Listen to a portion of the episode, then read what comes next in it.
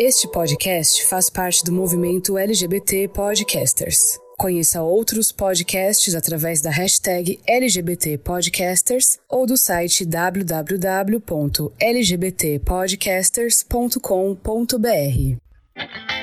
Agora, o podcast Vozes pela Diversidade. Nós, os três são pernambucanos, os três moram no, no, agreste pernambucano. A gente escuta é magnífico, Sâmia. A gente tem outras divas, o nosso pop é o forró. Será que tem outra garota apaixonada como eu? Olá, essa é a segunda parte do episódio que eu, Bruno Feitosa e meus parceiros Natane Mota e Jefferson Batista recebemos Mila Vasconcelos, Drico e Rodolfo, do podcast Songamongas, para celebrar um ano do podcast Vozes pela Diversidade. Esse bate-papo foi sensacional. Então, seja bem-vindo, seja bem-vinda, seja bem-vindes ao nosso episódio parte 2 de aniversário. É o nosso after party. Tô, tô, tô bem fina agora. A gente vai chegar mais fino nesse momento. a gente foi no evento, agora a gente se arrumou, trocou de roupa e tá todo mundo com uma taça de vinho na mão.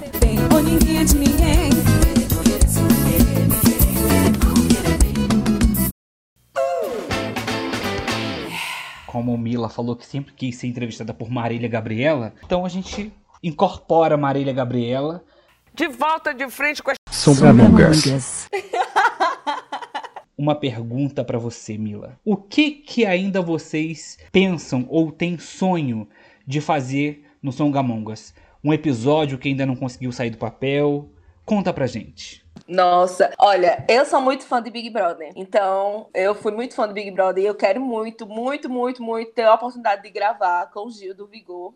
O Brasil tá lascado! Porque ele é nosso conterrâneo aqui do Recife. Então, eu acho que seria o máximo gravar com ele. Isso nem Drico sabia, né? Isso já, já, tô, já tô jogando aqui, porque eu, eu adoro ele. Eu era cachorrinha do Gil do Vigor, sempre torci por ele. O povo gostava da Juliette. Juliette, maravilhosa também. Mas o meu amor da minha vida toda era Gil do Vigor. E aí eu queria muito poder gravar um episódio com ele. Agora ele tá rico, chique, fino, indo para os Estados Unidos. Não sei como é que vai ser. Mas é o meu maior sonho, assim, é conseguir gravar com ele pela representatividade que ele trouxe no programa, por ele ser uma bicha daqui, de onde a gente vive, por ele ter a vivência dele com a igreja, por ele ser uma pessoa que defende a educação. Então eu acho ele assim incrível e maravilhoso, né, Drico? E tu, amigo? Vai, conta. Pois é, assim, agora sonho mesmo de tema, né, de gravação, que não foi possível. Eu, eu gosto muito de bem no, o, pé no chão, a partir de convites que já, já aconteceram, de aceites que a gente já teve. E aí o que é que acontece? Nós convidamos um global para participar com a gente e o global aceitou. A gente não vai revelar o nome do Global, mas aí assim, o Global deu o WhatsApp dele pra gente. E aí o Global fala com a gente no WhatsApp. E aí a gente ficou muito feliz porque assim, para essas bichas do interior, nosso sonho é que, gente, que as pessoas saibam que o que a gente faz, mesmo na cachorrada, é uma coisa séria, é uma coisa de valor. E eu acredito que vai ter gente, quando toda essa temporada passar, vai ter gente pesquisando sobre a gente lá no futuro. Gente, como é que essas bichas se expressavam, como é que essas pessoas faziam e tal. Esse sonho de gravar com Gil, eu compartilho com Mila hoje, devido a Gil ser a personificação do que a gente acredita. Talvez o Brasil não sabia que existia esse perfil de bicha. E esse perfil de bicha somos nós. Veja, ela é uma bicha mormon, que era o tempo todo questionando fé e vivência LGBT num, num espaço de mídia super avassaladora, que é a, é a TV aberta. E aí, nesse sentido, Gravar com o Gil seria uma ótima. Inclusive, Mila também não sabe, mas eu tenho uma amiga em comum com ele, tá, gata? Faça esse rolê acontecer, pelo amor de Deus. Se não sair episódio, pelo menos um áudio dele dizendo Brasil, pra mim já tá ótimo. Brasil! Eu amei, eu amei. Ai, Gil, maravilhoso. Olha, todo mundo agora que escutar esse episódio tem que ir lá em Gil, vai lá no perfil dele e diz assim: Gil, tem um podcast falando de você, pra ele escutar a gente e notar a gente.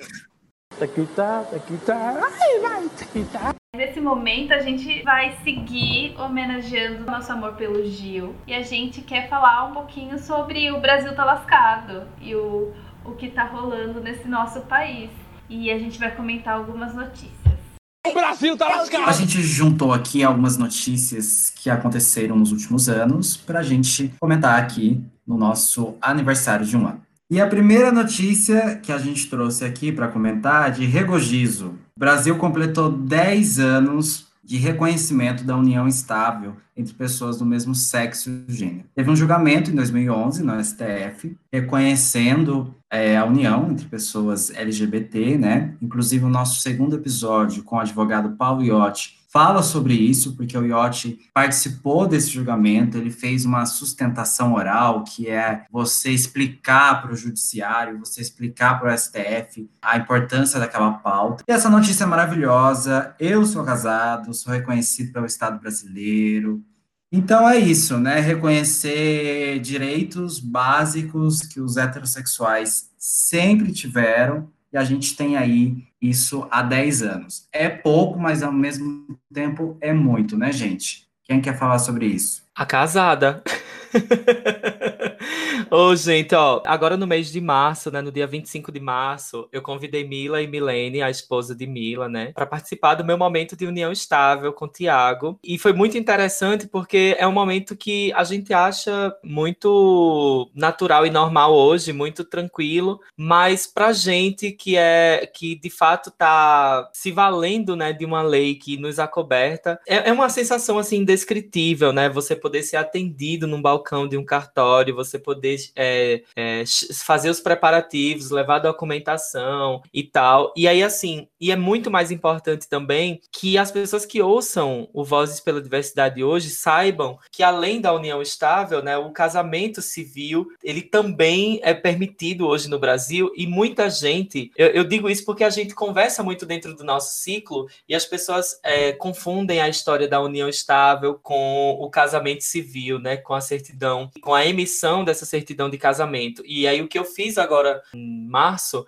foi a minha união estável, contudo, não temos certidão, nós temos uma declaração, né, que eu tô com ela aqui em mãos, viu, gente, para vocês que estão ouvindo, ela tem algumas páginas e dentro dessa, dessa escritura pública, né, de união estável, você pode perceber que existe toda uma base legal para a construção da vida que você está construindo com essa outra pessoa. É realmente, como eu costumo dizer, é um contrato social que só vem fazer valer esse contrato afetivo e de vida que já foi firmado há muito, muito mais tempo. Tá? Mas é, um, é uma sensação de felicidade, é uma sensação de igualdade, é uma sensação de respeito, é uma sensação de que, de que o, a minha forma de viver não interfere na forma de ninguém e tá tudo bem. É muito legal. Eu ainda não sou casada, mas aí Drico tá me. É, Drico me chamou para ser né, a testemunha dele e, querendo ou não, também me animou para casar também. Então está em nossos planos, né, para ter a nossa é, união estável. Então, quem sabe aí um pouquinho mais para frente a gente não consiga. Mas eu queria fazer só uma observação que, infelizmente, os nossos direitos LGBTs eles sempre foram, em sua maioria, ou se não a maioria deles, foram realizados através do STF. Então, isso é muito complicado, porque a gente tem um, um Senado, a gente tem uma Câmara, sabe? E, infelizmente, é, para os nossos direitos, essas pessoas simplesmente fecham os olhos, essas pessoas simplesmente não fazem nada. Então, a gente tem, tem que recorrer ao Poder Judiciário para poder nos dar direito àquilo que sempre foi nosso direito. Então, isso é muito complicado, mas é muito Tipo, eu fico muito feliz em ver os casais LGBTs cada vez mais se unindo, seja na união estável através do próprio casamento. Inclusive, é, uma, uma história pessoal minha, meu pai, ele é juiz de direito e ele foi a, o primeiro juiz de direito da minha cidade a casar uma união LGBT. Então isso para mim foi tipo um marco muito, muito, massa, sabe? Assim, foi incrível, foi a união de duas mulheres e, enfim, é, para a gente é incrível a gente poder estar tá dizendo isso. E quando a gente vê que já se passaram 10 anos de tudo isso, é, é, é assim, regozijante, como diz Gil do Vigor. é verdade, meu lugar de fala, porque eu sou casado mesmo, tá? Então, vou falar aqui. E foi muito legal que a gente fez durante a pandemia no ano passado. Na verdade, a gente ia fazer uma festa, uma celebração, mas por conta da situação, a gente teve que adiar até hoje. Enfim, mas isso é outra história. Mas a gente decidiu manter o casamento no civil e foi muito legal, muito bacana. A gente foi super respeitado. Enfim, a gente sabe, né, que não é fácil, a homofobia ela tá em todos os cantos, onde a gente menos espera surge uma situação homofóbica do mesmo jeito da questão racial, né? Mas a gente foi super bem atendido desde o primeiro contato com o cartório até na hora de assinar a certidão. Foi um momento muito especial mesmo, né? E como a Mila comentou, foi uma estratégia mesmo do movimento LGBT investir nessa via judiciária para garantir os direitos básicos. Então, várias coisas que são básicas que um Congresso Nacional não consegue garantir, a gente teve que buscar pelo STF. E é muito legal isso que o Drico falou, a população LGBT não conhece os direitos, só tem dúvida ou fica meio confuso o que pode e o que não pode. Mas sim, nós temos direito ao casamento civil e também à união estável. São duas coisas diferentes, mas super importantes aí para garantir direitos né, das nossas famílias LGBTs.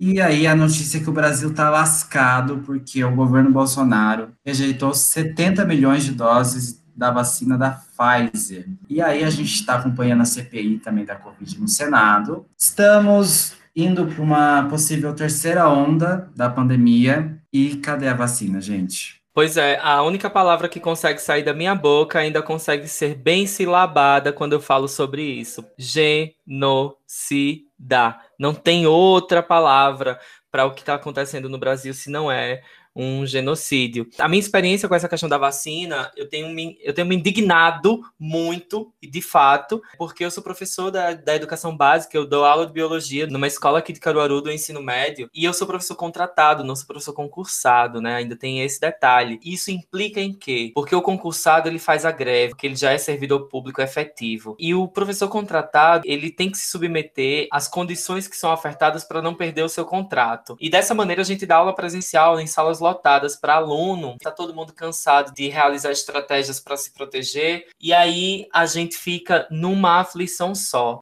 E eu estou muito esperançoso que chegue em mim é, logo a vacina, para que, dentro das condições de trabalho que eu tenho, eu possa me sentir um tanto quanto mais seguro. Vou continuar me protegendo, vou continuar com os meus cuidados, mas é, vou ficar um pouco, um pouco menos aflito de estar em contato com outras pessoas. Eu acho que todo mundo está acompanhando a CPI num desespero emocional, né? No sentido de assistir aquilo num desespero coletivo, parece que a gente está andando, correndo em círculos na, numa, na nossa casa, assim, desesperado, porque não a gente vê um ano de incompetência não só incompetência, mas propositalmente colocando a nossa vida em risco e jogando na nossa cara que as nossas vidas não valem nada.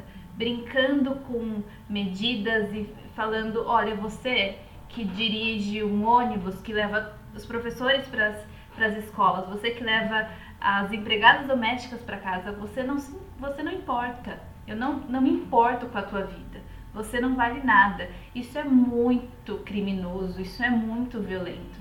E a gente vive no Brasil e a gente sabe que isso sempre aconteceu de diversas formas, mas você vê isso de forma tão escancarada que é simplesmente, ah, não vou responder um e-mail, falar que teve um hacker, como se a gente não soubesse como essas coisas funcionassem, você ignorar políticas básicas de, de, de saúde brincar com a nossa vida desse jeito, eu acho que é. Eu não tenho como fazer um comentário positivo em relação a isso, porque ou trazer algum tipo de luz, porque não não tem. É, é simplesmente lidar que não não tem luz nessa forma. A gente tem que lidar com, com essa violência, com esse peso que é a gente tá há um ano com o governo simplesmente olhando pra gente falando: vocês não valem nada. É isso. É, ai, que triste, eu não queria falar isso, mas é, É isso. Vou fazer um comentário bem breve, né? Porque vocês já viram que a gente do Songamongas a gente fala pra caramba. Mas enfim, fazer dois recortes que eu acredito que são minhas vivências e que eu acho importante fazer, que é justamente isso da questão da vacina ser a conta gotas no Brasil. Então, as pessoas que estão sendo vacinadas, ou elas têm alguma prioridade por ter comorbidades, e aí quando a gente tem comorbidade que é vacinado, ainda assim é, é fruto de uma desigualdade. Bom, eu acho que daqui desse pessoal, que se eu não esteja enganada, eu fui a única que já tomei a primeira dose, porque é, eu tenho a comorbidade do IMC, então, eu já tomei a primeira dose, eu tomei tem 15 dias. E é muito complicado porque as pessoas, como a gente está vivendo num país que tem que está em recessão, que as pessoas querem a vacina e o governo é, não tem responsabilidade, então a vacina está sendo a conta gotas, está sendo aos poucos para as pessoas. E aí a gente vê pessoas culpando as pessoas gordas por estarem se vacinando. A gente vê pessoas dizendo que deviam estar na frente. É, então, assim, querendo ou não, gera uma revolta em todo mundo, e eu entendo, porque é, quantos países aí já, já se resolveram? A, os Estados Unidos, a galera já tá usando, saindo sem máscara. Então, assim, quando uma gestão é boa, quando a gente tem um governo que se preocupa com a população, quanto mais gente se vacinar, vai ser melhor, porque o comércio vai abrir, o pessoal vai conseguir voltar a trabalhar, a economia vai voltar a se estabelecer e não ficar culpando as pessoas. Então, eu só queria fazer esse recorte de, tipo, pessoas gordas que estão se sentindo culpadas por um direito delas de, de se vacinar, sabe? Porque é um direito. E também a gente vê a questão de, tipo, beleza, tem as comorbidades. Mas aí a gente percebe que até nas comorbidades, algumas pessoas são privilegiadas, porque tem como pagar um laudo para um médico particular. E às vezes tem pessoas que têm comorbidade mas depende do posto de saúde e aí não consegue. Então, até nisso a gente tem recorte. E isso é muito irresponsável. Foi só um desabafo, tá, gente? Só para deixar claro, se você que é ouvinte aqui desse podcast e tem o direito de tomar a vacina, pelo amor de Cristo, vá tomar essa vacina.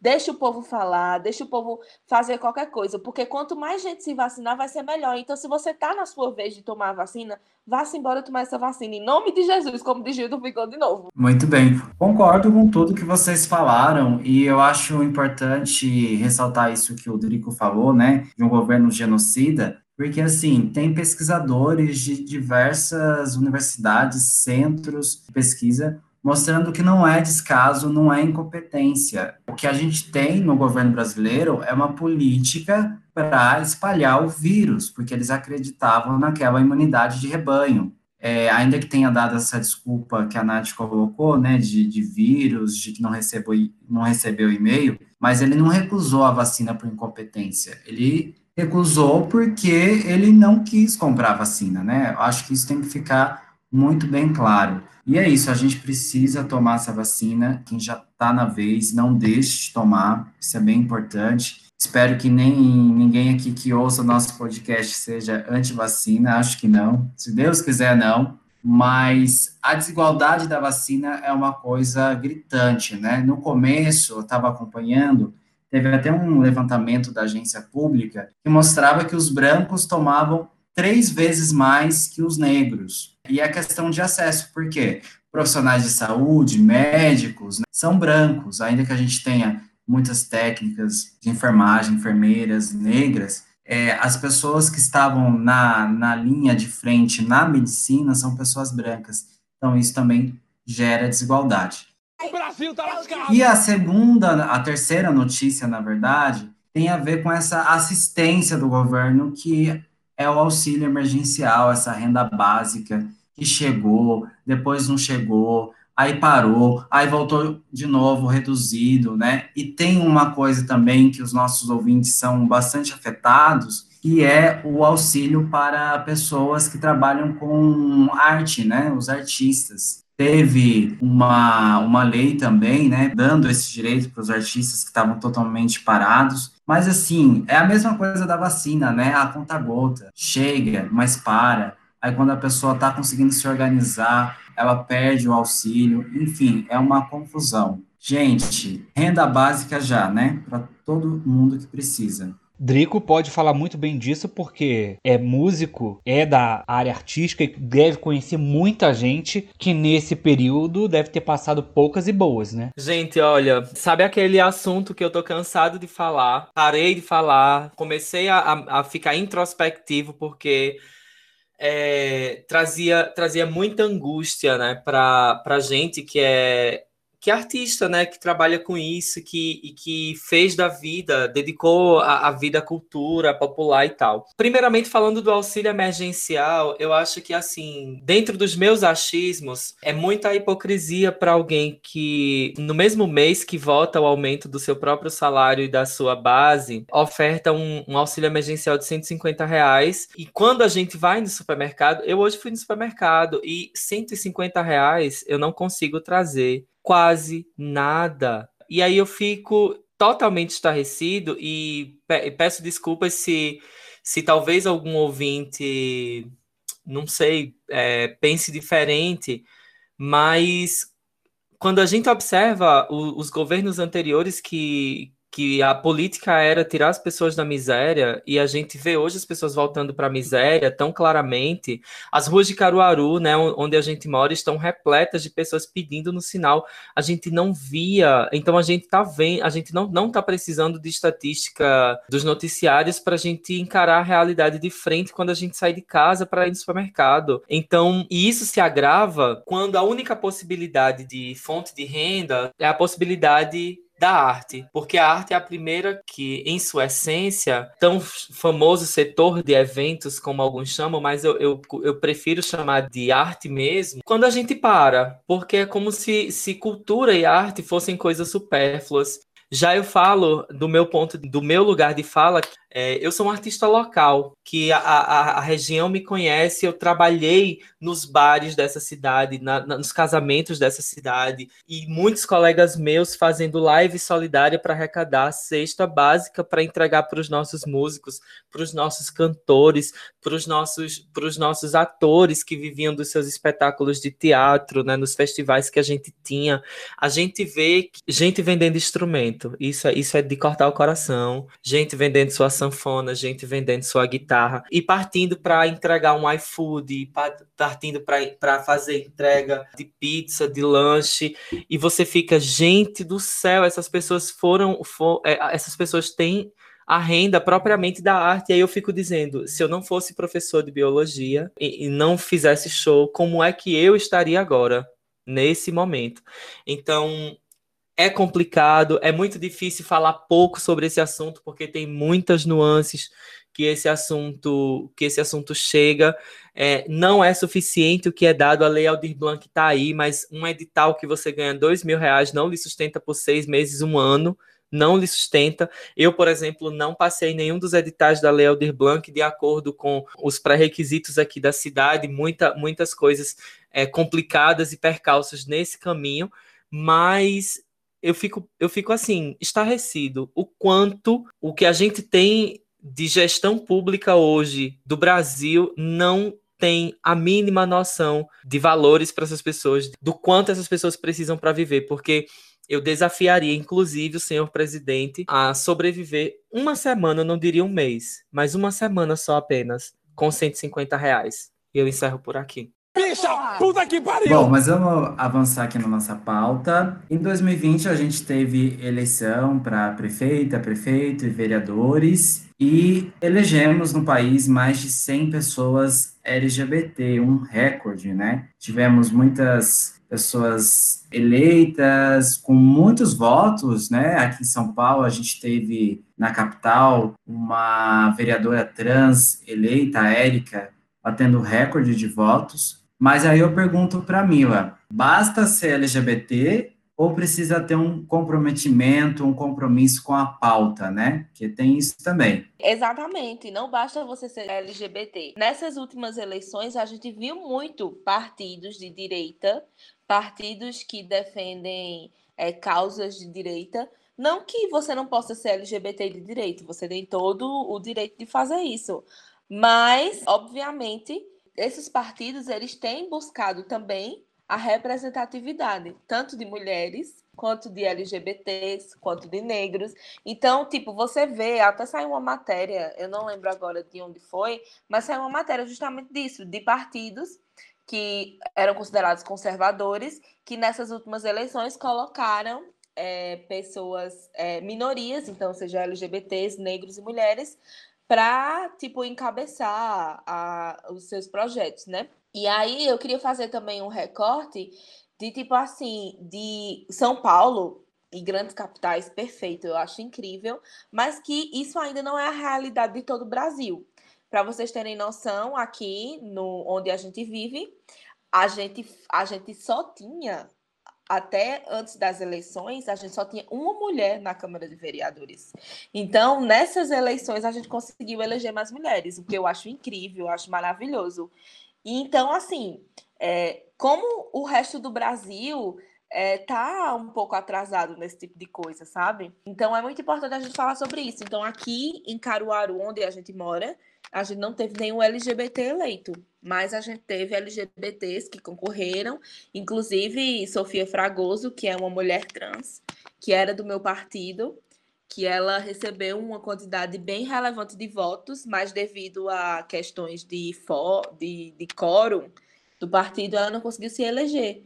Mas, assim, é, é, muito massa a gente poder ver que pessoas LGBTs estão sendo eleitas no Brasil, estão sendo eleitas em São Paulo, em grandes capitais. E isso é muito massa para a nossa luta, porque eu parto do princípio de que a gente só vai conseguir melhoras para as nossas, as nossas vidas como LGBTs, para as nossas vivências, se a gente tiver no poder entendeu? Tanto LGBT quanto mulheres. Então, se a gente não for atrás desse poder, a gente não vai chegar lá. Não pense que homens brancos, héteros, cis vão estar tá governando para nós, para as minorias. Eles não vão estar, tá, não tem interesse nisso. Então, se a gente não for atrás, isso não vai acontecer. Então, é, é, eu acho muito massa e eu espero que muito, muitos LGBTs, muito mais mulheres, muito mais negros se candidatem. O processo eleitoral não é um processo eleitoral fácil, não é um processo eleitoral fácil. A gente vê que existe muita desigualdade entre, entre partidos. Então, assim, cada vez mais a gente se unir e ter a consciência de que, poxa, eu preciso que tenha um candidato da minha minoria me representando lá, porque senão isso não vai acontecer. Mas é muito importante que nós, nós sejamos conscientes enquanto eleitores então, depois que você se candidata, que você vê como é por dentro as coisas, você percebe que o buraco é muito mais embaixo, que a nossa população ela precisa sim se informar sobre as eleições, porque infelizmente a gente vê um povo brasileiro com muito receio em relação às eleições. Então, assim, é muito complicado. E aí é nosso trabalho enquanto militante, é nosso trabalho enquanto pessoa é, não estou dizendo que é para vocês ficarem no meio de uma praça falando, ah, gente, votem direito. Não, mas, sei lá, você está falando com as pessoas da sua família, às vezes só basta isso. Às vezes só basta você conversar com alguém da sua família. Às vezes só basta você conversar com algum conhecido do trabalho que tem um pensamento diferente e você perguntar, tá, mas por que, que tu não gosta de política? Vamos conversar sobre isso. Por que, que tu acha que todo político é igual? Por que, que tu acha que todo político é corrupto? Então, às vezes, só basta pequenas atitudes. Eu, ó, eu sou uma pessoa que eu converso com motorista do Uber. O tanto de motorista de Uber que eu já peguei que era negacionista em relação à vacina, vocês não têm noção. E eu vou conversando na maior paciência do mundo. Então a gente precisa também é, aprender a conversar. Porque é muito fácil você ser de direita e você falar assim: ah, é bandido bom é bandido morto. Porque são soluções muito rápidas e muito fáceis para tudo. E quando a gente vai ver outras coisas, quando a gente vai ver. É, a esquerda gosta muito de, de coisas academicistas, né? Então, assim, ah, não adianta você chegar na teoria, na teoria de Marx, para uma pessoa que, que trabalha na feira. Então, você tem que saber conversar com as pessoas de acordo com as vivências dela. E isso é muito importante. E eu acho que é isso. Eu acho que não, não, não, é, o importante é você ser LGBT e você estar ali pela nossa causa. E não você ser LGBT porque partido tal lhe convidou e porque é, muita gente tá pelo Aue mesmo, né? Que a gente chama pelo Aue. quando você for votar em alguém, seja LGBT, seja negro, seja mulher, você tem que ver se aquela pessoa ela tá ali pela causa ou se ela tá ali para se aproveitar. Porque o que mais tem também é político que usa da imagem da pessoa, porque às vezes você é mulher, aí é, você ganha voto porque você é filha de um político famoso. E aí você não vai estar tá lá para governar, quem vai estar tá lá é seu pai, que vai governar por você. Então, assim, é, é, é, muito louco, é muito louco. E a gente precisa ter cuidado, a gente precisa ter responsabilidade para conversar com as pessoas sobre isso e para conversar e para, e tipo, entender como é que funciona. Porque um país que não sabe como é que funciona o processo eleitoral, ele nunca vai mudar.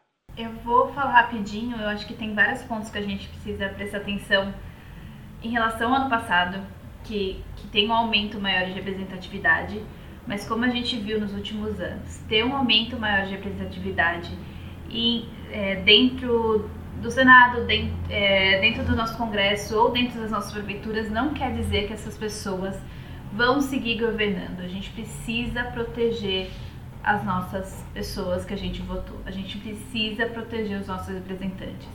É, não é de. Acho que a gente é, viu isso com a Marielle, é uma lição que a gente aprendeu de um jeito mais difícil, mas a gente precisa proteger essas pessoas. E eu acho que, seguindo um pouco o que a Mila falou, da gente aprender como o sistema funciona, tem um, um outro sistema que a gente vê dentro do nosso processo democrático que é que a gente não está simplesmente falando de um para um. Nosso voto é de um para um é, mas a gente precisa hackear os sistemas para chegar nas pessoas.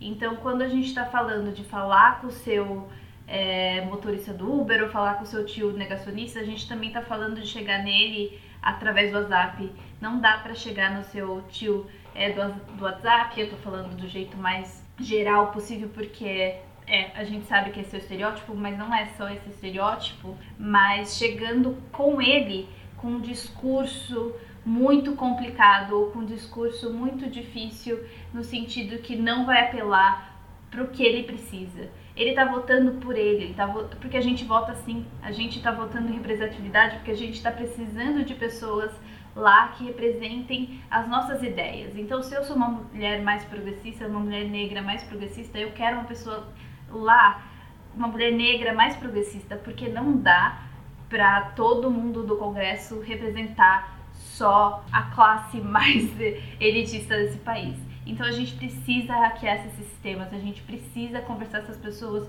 de um para um, é, conversar com eles sim do jeito que o algoritmo está pedindo, porque o algoritmo está trabalhando na mentalidade dessas pessoas, tanto no WhatsApp, tanto no Facebook, tanto com através de bots. A gente vai precisar se ligar nessa forma é, nas próximas eleições, porque senão a gente vai perder de novo e vai perder do jeito mais frustrante que a gente já perdeu nas últimas eleições. Queria só frisar o nome da codeputrava Robinho Lima, da Mandata Juntas aqui em Pernambuco, que tem feito é, um trabalho excelente e tem uma comunicação muito estreita com os movimentos, com as pessoas. A escuta de Robinho Lima, com todas as demandas LGBTs aqui do, do estado de Pernambuco, ela que nos representa na Assembleia Legislativa de Pernambuco, é, a gente é muito importante. Inclusive, é uma postura de Robinho C, ela que, como gosta de ser chamada e coloca pra gente, olha, eu sou uma deputrava, entendeu? A gente tem que ocupar esse espaço e ocupar de maneira as pessoas saberem quem somos e para que viemos. Já gravamos, inclusive, para o Songamongas com a Robinhoncé e uma das, das bandeiras da atuação da, da Robinhoncé é essa criação de novos quadros mesmo, de, de se reunir com, as, com a galera LGBT e, de, e dizer, se afiliem, se candidatem, porque não dá para chegar se se não houver candidaturas. Também não dá para conversar sobre política apenas na época de eleição. Porque na época de eleição as pessoas vão dizer assim: ah, você está falando isso porque você defende tal candidato. Então a gente tem que entender que política a gente faz com tudo. Política é é, tu, quando a gente acorda de manhã, a gente faz política. Quando a gente escolhe não comer carne, a gente faz política. Quando a gente escolhe aceitar o nosso corpo, a gente faz política. Então, tudo é política. Vamos seguir esse rolê aqui, no finalzinho do nosso podcast. Mas a gente tem aquele pedacinho, como tem no podcast de vocês, a colcha de retalhos. Aqui a gente tem nossas dicas de conteúdo. Então, Mila, vou começar por você. O que, que você quer dar dica para os nossos ouvintes? Ai, amigo, eu confesso que eu tô péssima pra dar dica. Por quê? Porque eu tô dando muita aula e aí eu não tô tendo tempo. Todas as vezes que eu quero assistir uma série, eu fico com sono, eu começo a dormir. Mas é, eu sou a louca das séries, eu sou apaixonada por série. E a série que eu estou tentando assistir atualmente, não porque ela é chata, gente, é porque eu tô cansada mesmo, assim. É sessão de terapia, tem lá na Globoplay. E aí eu acho uma delícia a série. Eu acho que é ótimo para falar sobre saúde mental, para você, porque é incrível, é incrível. Eu me descobri que quando é para falar dos problemas dos outros, eu sou muito boa, mas aí quando é para falar dos meus, é complicado. Então eu meio que fico fazendo lá as terapias juntos com os personagens. São personagens bem incríveis é uma série brasileira. E ela tá lá disponível na Globoplay.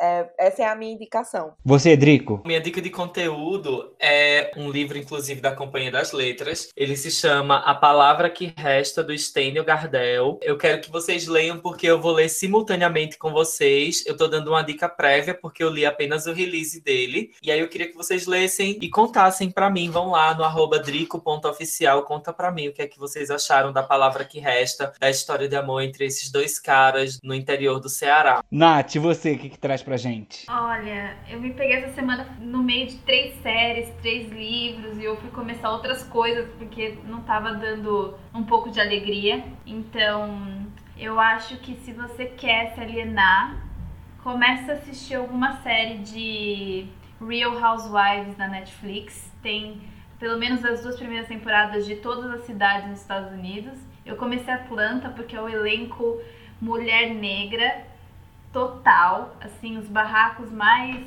absurdos possíveis. Mas eu também comecei a ler um livro novo que chama Falso Espelho, Reflexões sobre a Autoilusão. É de uma americana chamada Dia Tolentino. Ela é uma, é, é uma mulher americana e ela fala muito sobre como ela começou a escrever para Jezebel, que é um site feminista e reflete um pouco sobre ser mulher, sobre escrever para internet, sobre viver no mundo da internet. Ela faz muito minha culpa que a gente sente, porque a gente está nesse mundo moderno que tem, sente culpa em certas coisas, mas eu estou Gostando muito. A minha dica de conteúdo eu já falei aqui no podcast. Eu tenho feito bastante indicação desse livro que eu gosto muito e eu tenho acompanhado bastante ela no YouTube, inclusive, a Luísa Marilac. Então a minha dica de conteúdo é o livro Eu Travesti, que foi escrito pela Nana Queiroz e pela Luísa Marilac. Ela conta um pouco da trajetória de, da vida de prostituição que ela teve. É uma vida assim. Tem hora que eu penso assim, como ela está viva para contar essa história. Então é um livro muito bacana.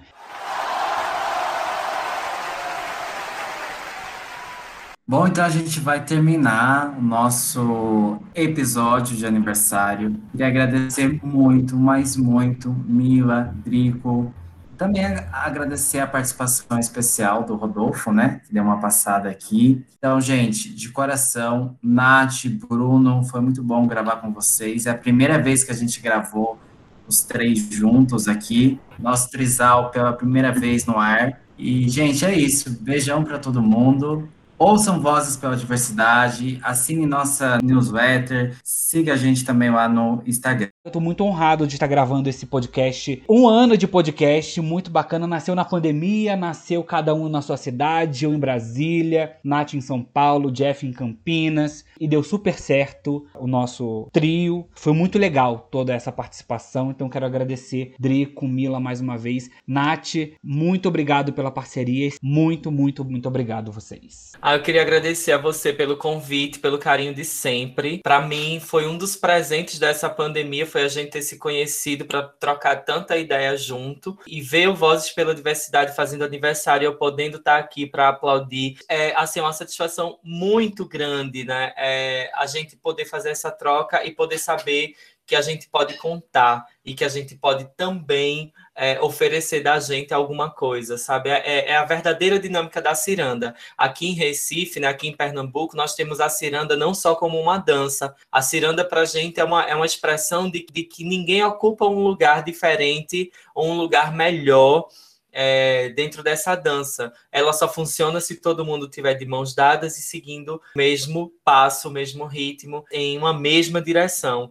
Porque a vida como dizia uma canção do nosso cancioneiro popular, né? Como já dizia essa canção, a vida é uma ciranda que não para de rodar. Um dia eu tô aqui, vida girou, tô acolá. Então, fico muito grato, grato a todos vocês do Vozes pela Diversidade, ao Jefferson, a Nath, e sobretudo a você, Bruno, por essa parceria, esse abraço, esse acolhimento de sempre. Ai, gente, eu queria agradecer muito, muito, muito a vocês.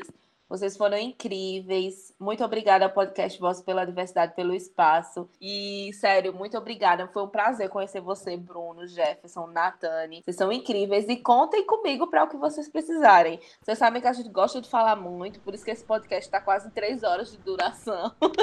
então, gente, vocês me encontram no meu Instagram, arroba Mila Vasconcelos. E no podcast da gente, meio de Drico e de Rodolfo, é o Songamongas. A gente está disponível em todas as plataformas de streaming. Foi maravilhoso, gente. Muito, muito obrigada. E já reserve daqui um ano espaço na agenda de vocês, que a gente chama vocês de novo. Talvez mais cedo para a gente falar de outros assuntos, mas no nosso próximo aniversário vocês já estão como convidados VIPs. Muito, muito obrigada. E para encerrar, nada melhor do que pedir sigam a gente nas redes sociais, curtam, comentem, compartilhem, manda muita coisa, manda dica de conteúdo, manda o que vocês quiserem, porque a gente ama essa interação com vocês. Hoje tem balada, vou pra night paquerar Pegar um gatinho gostosinho pra ficar beijar